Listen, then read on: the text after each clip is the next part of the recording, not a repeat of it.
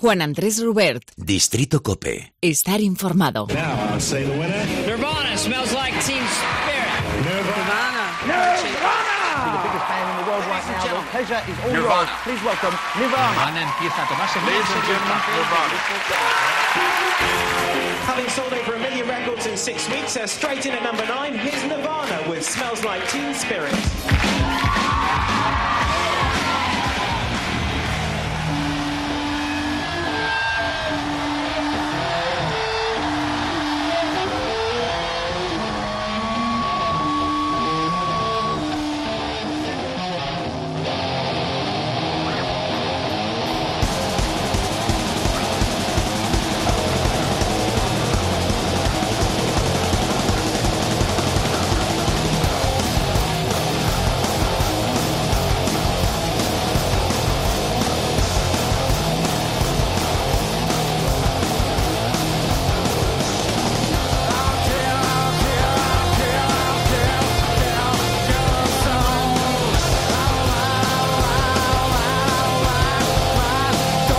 Muchos miembros de la generación X que crecieron escuchando a Nirvana posiblemente todavía se acuerden de lo que estaban haciendo cuando se enteraron de la muerte de Kurt Cobain. El líder de Nirvana puso fin a su vida hace 25 años, entrando así en el selecto club de los 27. El 5 de abril de 1994, el vocalista de Nirvana se suicidaba de un disparo tras haber sufrido enfermedades crónicas como la depresión y adicciones a sustancias como la heroína, en plena cúspide de la fama.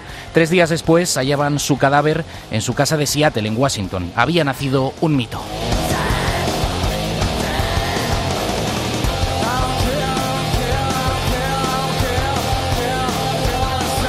Pero vayamos a los inicios. Nacido en 1967 en Aberdeen, en Washington, Kurt Donald Cobain queda marcado por el divorcio de sus padres cuando tenía nueve años. Durante su adolescencia vive en casas de parientes, amigos e incluso llegó a dormir bajo algún puente en una época en la que empieza a consumir estupefacientes. Con una inclinación musical temprana, en 1987 crea Nirvana junto al bajista Chris Novoselic. Todo se gesta en la casa de este último, donde ensayaban delante de sus amigos. Lo que vino después forma ya parte de la historia de la música.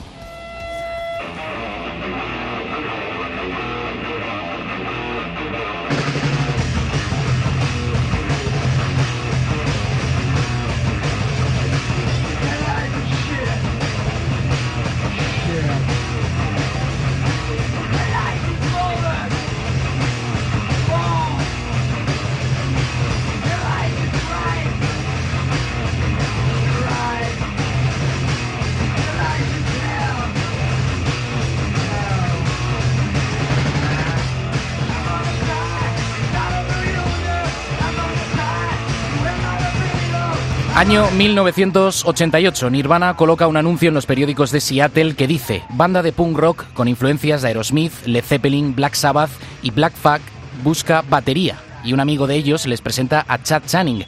Rápidamente tuvo su primer show con Nirvana para mayo de ese mismo año. En noviembre de 1988, Nirvana se pone en contacto con la discográfica independiente de Seattle, Sub Pop. A partir de ahí comienzan a grabar su primer álbum. El álbum debut de la banda titulado Blitz sale a la venta en el mes de junio de 1989.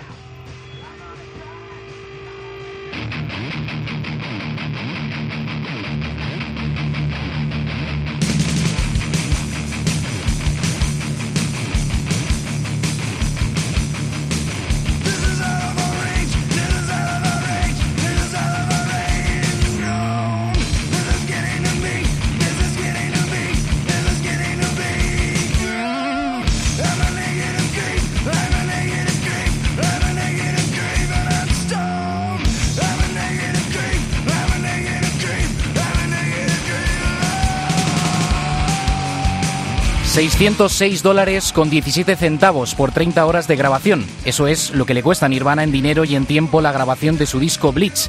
Jason Everman, un guitarrista que había impresionado a Nirvana por sus demos, aporta el dinero. Durante un breve tiempo se une al grupo, aunque no participa en la grabación. Blitz está influenciado principalmente por The Melvins, Mad Honey y en gran parte por el rock clásico de los años 70 de Black Sabbath y Led Zeppelin.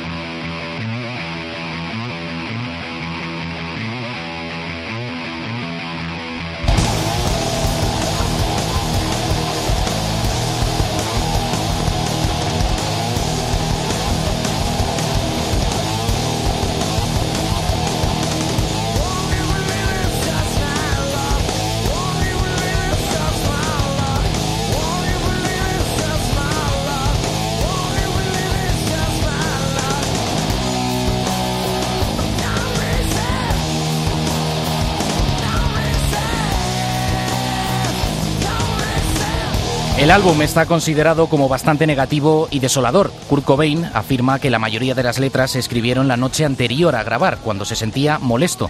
No las tiene en alta estima, pero es una buena forma de empezar en esto del mundo de la música. También refleja el estado del propio líder de la banda. El disco consigue cierto éxito en las radios universitarias y en el mundo underground.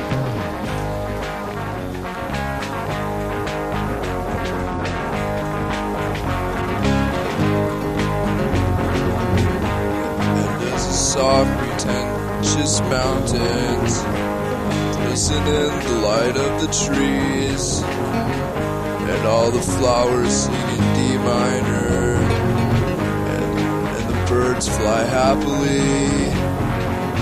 We'll be together once again, my love.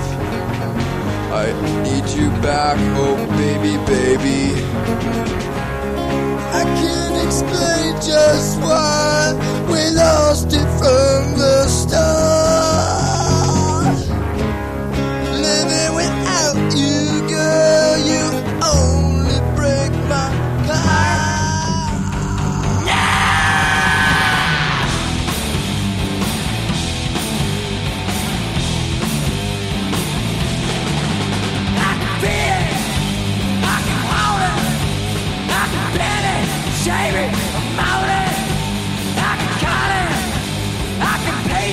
La banda se prepara entonces para trabajar con el que sería su segundo disco de estudio. Kurt Cobain se encuentra escribiendo nuevas canciones. En ese momento escucha bandas como Rem o los Pixies. Se siente desilusionado por el pesado sonido de las bandas que habían aparecido en la escena grunge de Seattle y que habían conformado la línea a seguir por Sub Pop. La banda decide cambiar de sello y se marchan a la multinacional Geffen Records. Les apodera como productor un tal Butch Vig. La expectativa de ventas para el Nevermind, ese sería el título del disco, no superaba las 500.000 copias. Estamos en el año 1991.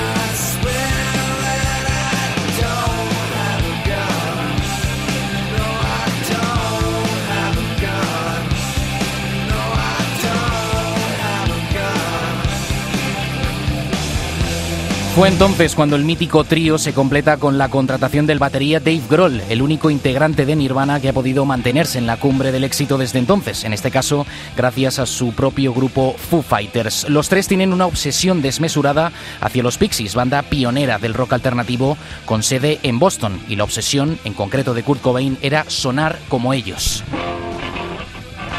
Este fue el resultado de varios intentos para sonar a los Pixies, un himno que cambiaría la historia de la música.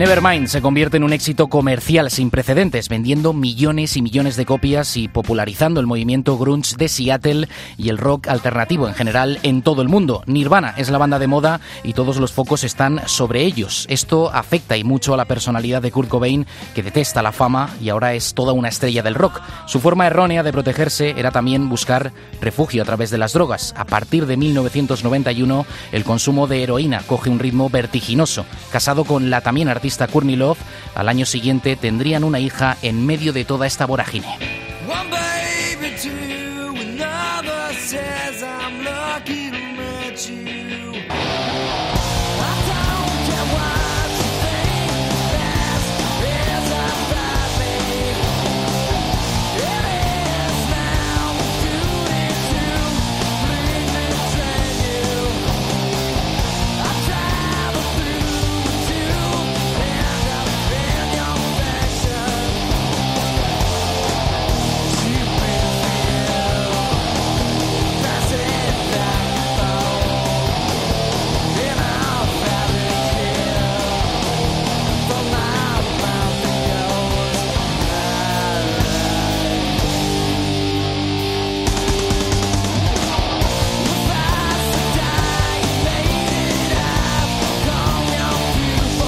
El 11 de enero de 1992, con 12 millones de copias vendidas, el álbum alcanza la cima del listado de álbumes de Billboard, quitando del primer lugar al Dangerous de Michael Jackson. Supera también al Use Your Illusion de los Guns N' Roses, un hecho considerado como símbolo de la subida de la música alternativa sobre el pop y el hard rock. Y además, la llegada del Nevermind ayuda a la entrada en las listas de varios álbumes de grunge, como es el caso del Ten de Pearl Jam y Bad Motor Finger de Soundgarden.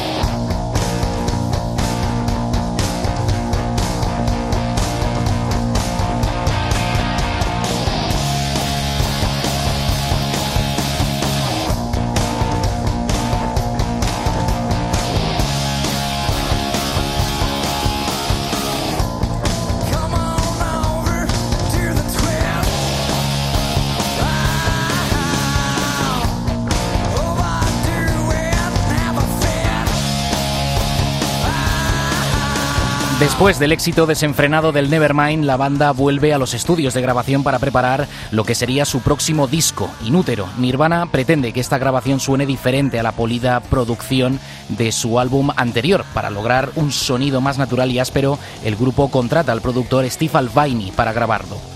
La música se graba rápidamente, con pocos trucos de estudio y las letras de las canciones y la presentación del álbum incorporan imágenes médicas. Estas transmiten también los puntos de vista del líder Kurt Cobain sobre su vida personal, su reciente paternidad y la nueva fama de la banda.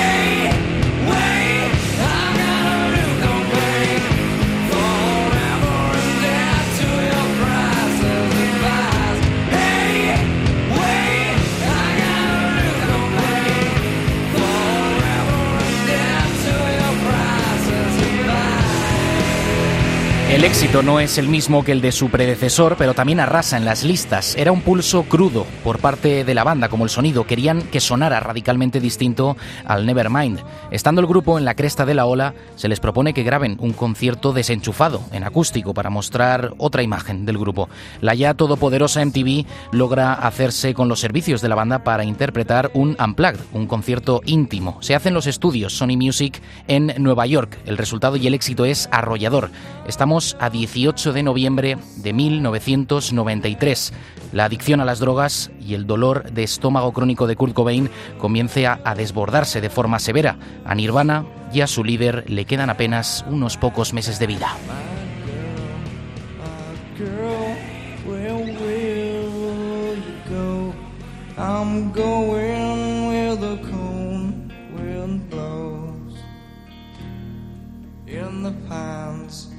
The pines where the sun don't ever shine. I would shiver the whole night through.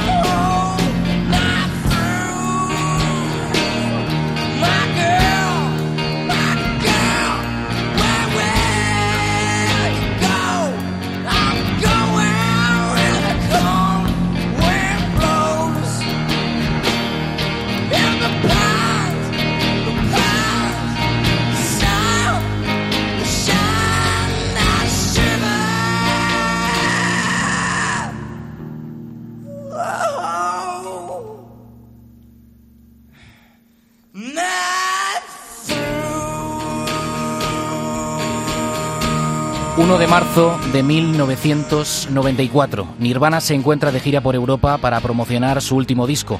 Ese día tocan en el Terminal 1 de Múnich, en Alemania. A su término, Kurt Cobain es diagnosticado con bronquitis y laringitis severa, por lo que el concierto de la noche siguiente fue cancelado. La de Alemania sería la última aparición de Nirvana sobre los escenarios.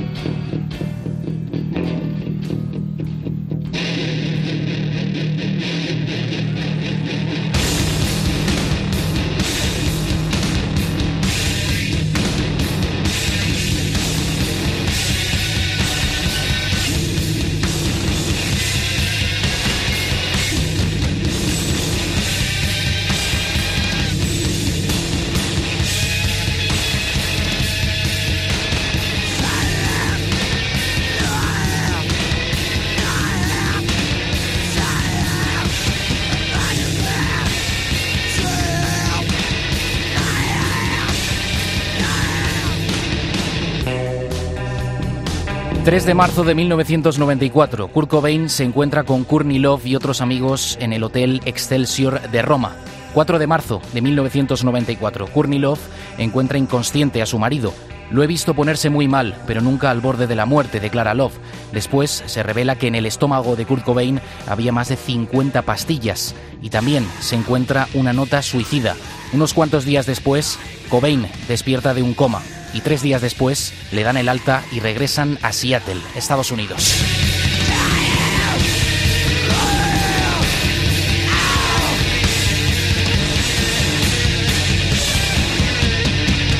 18 de marzo de 1994, Courtney Love llama a la policía y dice que su marido se ha encerrado en el baño con un revólver. 25 de marzo de 1994. Amigos del líder de Nirvana llegan a su casa con la intención de hacerle una intervención definitiva. Courtney Love amenaza con abandonarlo, mientras que Novoselic y Pat Smear dicen que desintegrarán la banda si no entra en un centro de rehabilitación. Cobain hace poco caso y se encierra en el sótano a ensayar nuevas canciones.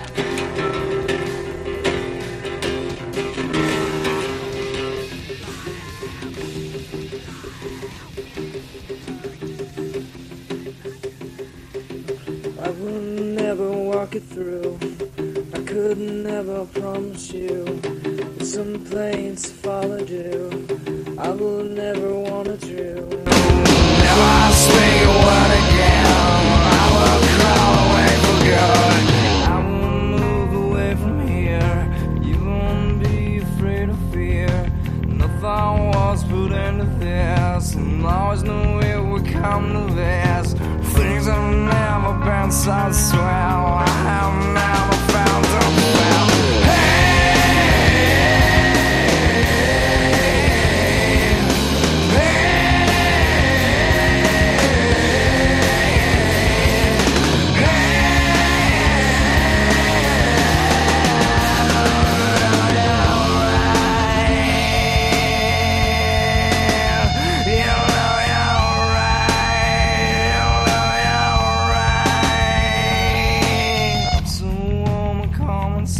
30 de marzo de 1994, Kurt Cobain visita a su amigo Dylan Carlson para pedirle un arma. Ambos compran una escopeta Remington calibre 20 y una caja de municiones. 1 de abril de 1994, Kurt Cobain habla con Love y le dice, Courtney, pase lo que pase, quiero que sepas que hiciste un álbum muy bueno. Solo recuerda que pase lo que pase, te amo. Esa es la última conversación que hubo entre la pareja entre el 2 y 4 de abril de 1994. Kurt Cobain deambula por Seattle y algunas personas aseguran haberle visto.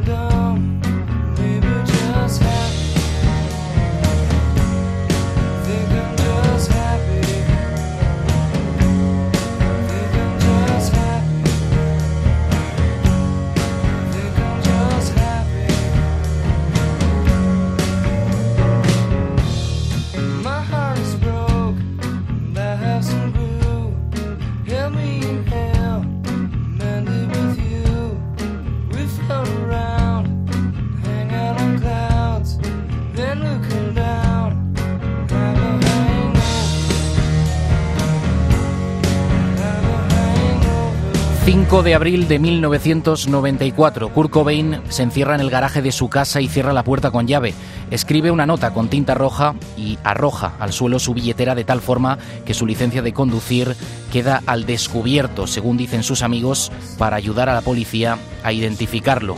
8 de abril de 1994 se halla el cuerpo de Kurt Cobain. Sobre su pecho descansa la escopeta con la que el cantante de 27 años pone fin a su vida.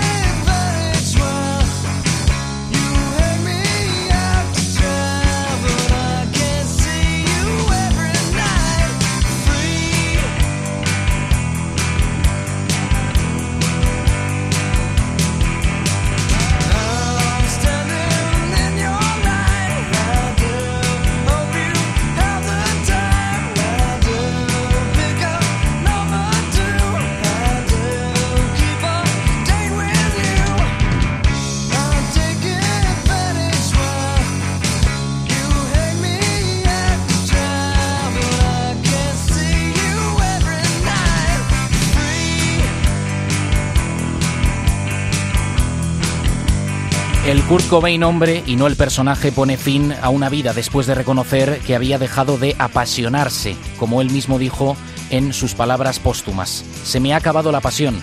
Recordad que es mejor quemarse que apagarse lentamente.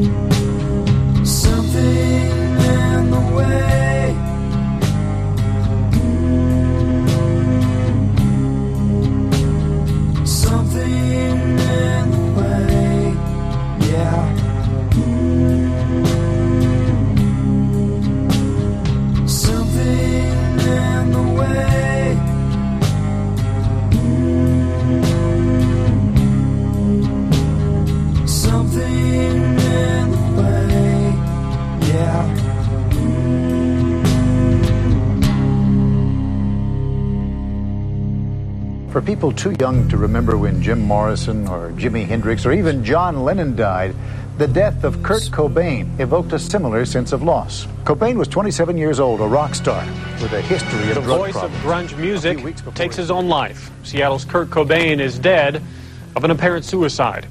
The body of Nirvana's lead singer and songwriter was found today in a guest cottage at his Seattle home. Anoche The medical examiner muerto says he died Kurt Cobain, que era el cantante del grupo de rock Nirvana. Iba de ideólogo, era la cabeza visible de un movimiento juvenil que busca en la música la evasión y hace frente así a su desprecio por la política norteamericana. Cobain, 27 años, estaba en el suelo de su casa y al lado había una nota escrita por él antes de su suicidio. La muerte de Una Cobain nota- tiene todos los elementos cinematográficos de los ya legendarios suicidios de monstruos del Ha rock. confirmado hoy la policía de la ciudad de Seattle, en el estado de Washington, donde vivía el que fuera líder de toda una generación de músicos grunge. El cadáver de Cobain, con una escopeta sobre su cuerpo, fue descubierto ayer por un electricista. El cantante de 27 años mostraba siempre una imagen melancólica e infeliz. La disparition de Kurt Cobain, un suicide qui parle pour une génération, titre ce soir le Washington Post.